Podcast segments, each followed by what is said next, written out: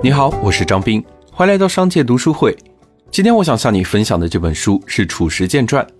谈起匠人精神，不少人首先会想到日本，像是做了七十五年寿司，被冠以寿司之神称号的小野二郎。在日本，类似小野二郎这样的匠人灿若繁星，寿司、天妇罗、竹艺、金属网边、铁器等。许多行业都存在一批对自己的工作有着近乎神经质般追求的匠人，他们对自己的出品几乎苛刻，对自己的手艺充满着骄傲甚至自负，对自己的工作从无厌倦，并且永远追求尽善尽美。其实，在中国各行各业中，也有在默默耕耘、坚守初心的这么一群人，像是在故宫专注修文物的一群手艺人，画了五十多年连环画的泰斗，在绣园里穿针引线一辈子的绣娘等等。而褚时健则是所有匠人精神代表中最为出名的一位企业家，也是被众多企业家奉为精神偶像的一位前辈。褚时健的一生大起大落，在五十多岁的时候，他迎来了人生第一个巅峰，在全国打响了玉溪卷烟厂的品牌，成为了一代烟王。但是随即他就跌入了谷底，妻子入狱，痛失爱女，失去自由，直到七十三岁才离开监狱。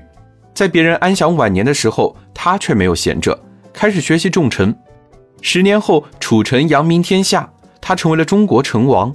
这个在耄耋之年仍然引起公众狂热关注的人物，这个被王石奉为导师的人物，到底有哪些与众不同的地方呢？他是如何取得一次又一次的成功的呢？让我们一起跟随《褚时健传》这本书，走进这个匠人企业家的一生。《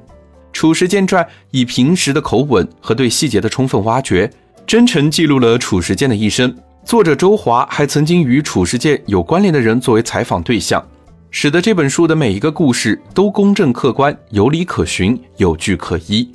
这本书不仅仅是褚时健一生的浓缩，也是一个他们那一代人、一个时代的历程。而通过本书的讲述，你会发现，褚时健之所以能获得成功，都是源自他对技术的痴迷和对完美的追求。因为他对质量和出品的追求，在一次次尝试之下，才能够生产出口感极佳的烟丝，才能孕育出酸甜适中的褚橙，